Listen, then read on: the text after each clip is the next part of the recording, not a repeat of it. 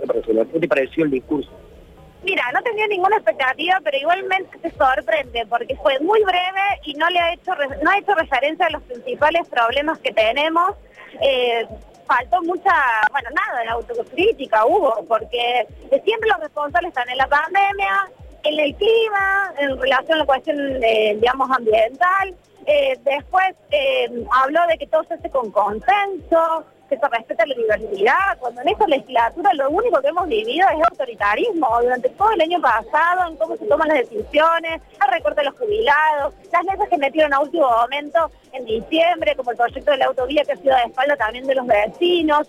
Eh, en realidad, eh, no, no, no solo que no hay autocrítica, sino que se hacen anuncios vacíos que después sabemos que de eso se cumple muy poco, ¿no? Eh, habla de las camas críticas. Ahora, no es solo aumentar las camas críticas. ¿Con qué personal vamos a hacer frente a eso? ¿Y cuál es el, el trato que recibe ese personal de la salud? No ha habido ninguna referencia de cómo vamos a, a- a valorizar a, lo- a los médicos, a todo el equipo de salud, cómo vamos a valorizar a los docentes.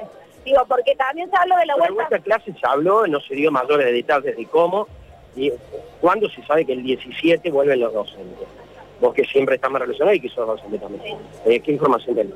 Bueno, yo creo que justamente responde a una necesidad de que la gente quiere que los, los chicos vuelvan a la presencialidad, entonces se hizo el anuncio, pero después no se sabe cómo se va a hacer. Es lo que ha primado en el Ministerio de Educación durante todo el año pasado, hubo improvisación, hubo, eh, de hecho, nosotros lo hemos citado grabado varias veces, porque uno ve cómo las escuelas se caen a pedazos, no ni jabón, no hay agua en muchos años en las escuelas, entonces ¿cómo vamos a garantizar las condiciones de salubridad? ¿Cómo vamos a garantizar realmente la salud de los docentes y los estudiantes? O sea, nada de eso eh, se dice, y sobre todo porque si uno analiza, digamos, por ejemplo, el programa de infraestructura de las escuelas se viene subejecutando, pero drásticamente en todos los últimos años, o sea, se aplica con suerte el 20%, entonces a esas escuelas van a volver los chicos en estas condiciones. Entonces, la verdad que todo este trabajo se tendría que haber hecho en los meses de pandemia justamente, con sin, sin personas en las escuelas y nada de eso se hizo, por supuesto. Bueno, Bien.